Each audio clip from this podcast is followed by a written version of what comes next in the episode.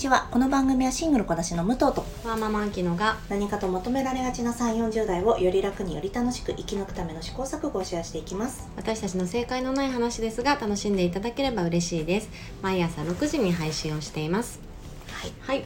今日はえっ、とまあ私がうんうん。5歳の息子を見ていてうん。思うことっていうのをちょっとご相談したいと思うんですけれども、はい。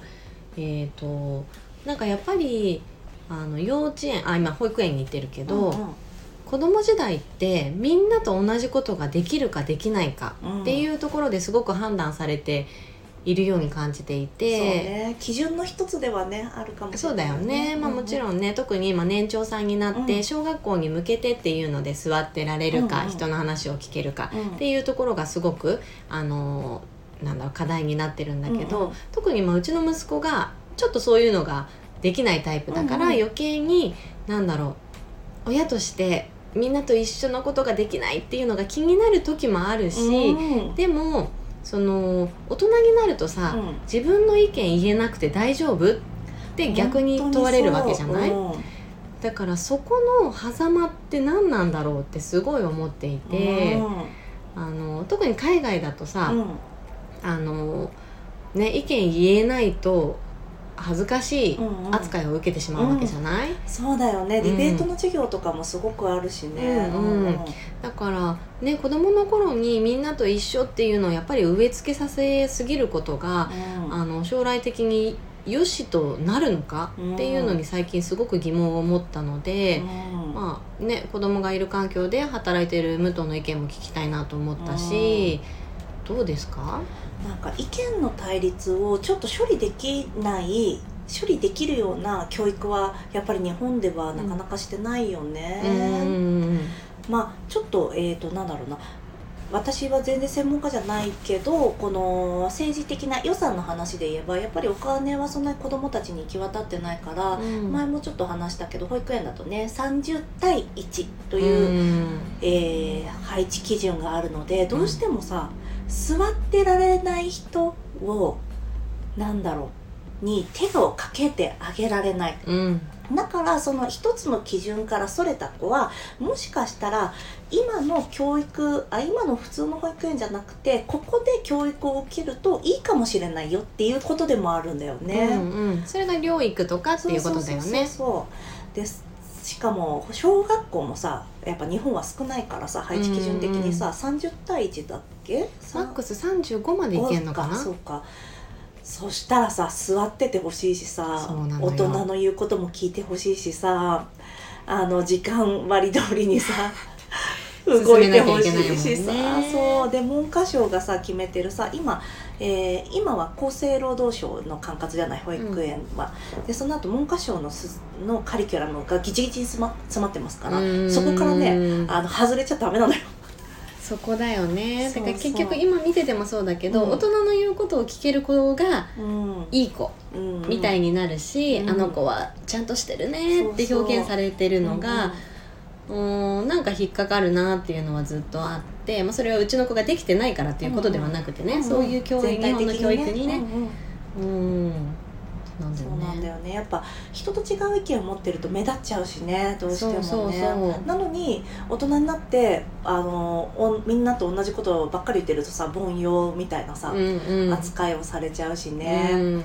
え凡庸になる教育されてきてさそりゃないぜと思うしね。ねまあ凡庸が悪いわけではないけど。ねなんか extraordinary っていう子だけがねいいわけじゃないから、ね、でもそれがこうちっちゃい頃からの幼少期からの教育の結果ならそれが正しいかどうかっていうのはちょっと考えた方がいいかなって思うよね。そうそうなんかあのこの間美香さんとスーさんの話の中で美香さんがあの何かを見てた時にあのそこのアナウンサーの方がもうパッと自分の意見言ってあのニュースが多分政治とかちょっと硬い系のニュースだったのかな？うん。の話の時にそのアナウンサーの方がパッと自分の意見言ってそこで尺ぴったりで終わらせてて感動したんだよねって言って、私だったらできないって言っててその時にスーさんがさ、うん。えあなたはあの隣にいて花としてアシスタントという立場をずっと教育されてきたんだからできなくて当たり前じゃないってその時言ったんだよね。うんうん。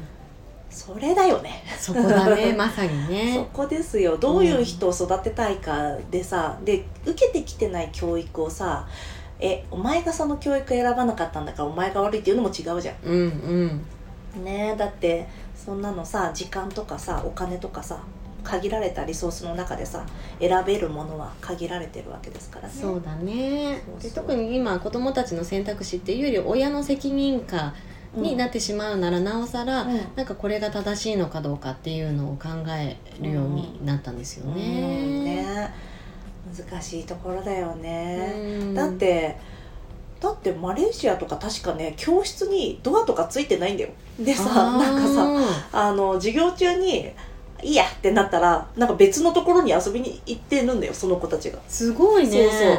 なんか集中できなく集中途切れちゃったら、うんうん。なんかちょっとしたプレイルームみたいなのが隣にあってそこに遊びに行ったりしててさ。だから本当にさその基準みたいなものってもちろんあった方がいいと思うよ、うんうん。なんかそれを基準に、えー選択肢っていうのは出てくると思うから、うん。あってもいいと思うんだけどなんですかね。それでよし悪しは本当は決まらないはずなのに、うんやっぱ国がお金出してくれないから 結果はそうなっちゃうんだね。そうだね。でそのマレーシアの例で言うとさ、うんうん。まあ、もちろん決まり基本はこれですが、うん。あなたにも選択肢があるので受けたくなかったらいいんですよっていう選択肢を持たせてるっていう環境がとてもいいね。そうなんだよね、うん。しかも確か小学生とかでも20人とかそれぐらいだったんじゃないかな。うん。まあ集団で学ぶことってねいいこともすごくいっぱいあるからね、それうちもうそれぐらいのの集団が大きすぎちゃうとやっぱり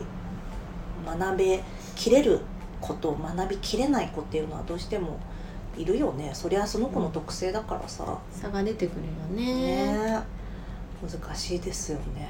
そうそう。なんかその今、えー、と前なんだっけ前倒し教育っていうんだっけ、うんうん。その小学校上がる前から読み書き漢字とかこうできることをね増やしていく。あっそうなんだ。へえていううん親が多いけどそれは結果的にうん。小学校に上がった時に自分の知ってることを学ぶから、うん。あの勉強に興味を持たなくなってしまう。子子がそうだと思うね、多よ、くなっちゃって、うんうん。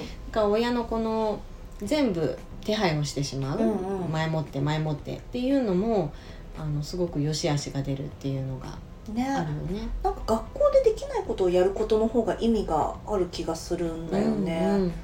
なんかさあの私これ小学校の先生から聞いたんだけど、うん。この家でねひらがなとかやってくるのはいいけど自分の名前ぐらいはねいいんだけど、うん。それ以外はあんまりやりすぎると結局入ってこない。自分のやり方で覚えちゃうからなんか就学前はそんなやらない方がむしろ伸びるのにねって言ってるのを聞いたことがあって、うんああそうなんだって。そうだからさ例えば日本の学校でやんないフォニックスとかフォニックスからのスペリングみたいなのはさ、うん。まあまあ別に幼稚園保育園の時からスペリングまではやんなくてもいいと思うけど、うんうん。なそういう日本の小学校でやんないことの方が、その時にやらせてあげた方がうね。んと思うけどわかんないですね私さなんか親御さんのが感じてるプレッシャーはさやっぱり私には、なんだろうあの共感はしてあげられるけど大丈夫だよみたいなのはさ なんかお前人事だなってなっちゃうもんいやいね。やでも親からしたってさ、うん子供とはいえ人事だしさ、うんうん最終的な結果論としては子供自身がね、うんうん。あの導き出すものって思っておかないとそれぐらいの距離感をちゃんと持っとかないとうん。難しいね。うん、なんか得意を伸ばす教育じゃなくて苦手を減らす教育だからうんね、うん。日本はより難しいです。よそうですね。ね。うん、得意を伸ばせるんだったらさうん。なんか、まあ、PE とかだったら分かんないけど、なんでしょうねなんかマスだけやってればいいみたいなのがさあるんだったらさ、こいつ漢字できねえけどまあいいか。そうだよね。何か時漫画とか読んででればいいやって。そうそう。そうそうそう。そう。本当ねそのさかなクンとかじゃないけどさああ本当に何かねうんうん。突起したものが特筆したものがね。見つけて伸ばしてあげられる環境がいいんだけどね。ね、でも親もさ親御さんたちもさきっとさ迷いながらそうされてるんでしょうね。本当そう思います、ね。迷ってますもん私も。そうだよね、うん。だってさこの子のために一番何がいいんだろうって思いながらやるからさなんか私が間違えたら間違えちゃうんじゃないかって思われる方もねい多くいらっしゃると思うし、ね、子供のためと思ってこそうん迷うんだろうね、迷うよね、うん。自分のことじゃないことは人のことはコントロールできないよ本当に。本当それをさやっぱり常に頭にないとね。本当ですねというところでした本日は。ね、はい、早くあのみんなにねいい教育が行き届くような予算に、ね、なるといいですね。そうですね。まずはね本当にね。社会的にね。そうそうそう。では今日も聞いていただきありがとうございます。この番組はスタンド FM はじめ各種ポッドキャストで配信しております。ハッシュタグ正解のない話でつぶやいていただけましたら私たちがいいねをしに参ります。皆さんのフォローやご意見いただけますと大変励みになりますのでお待ちしております。ではまた次回。失礼いたします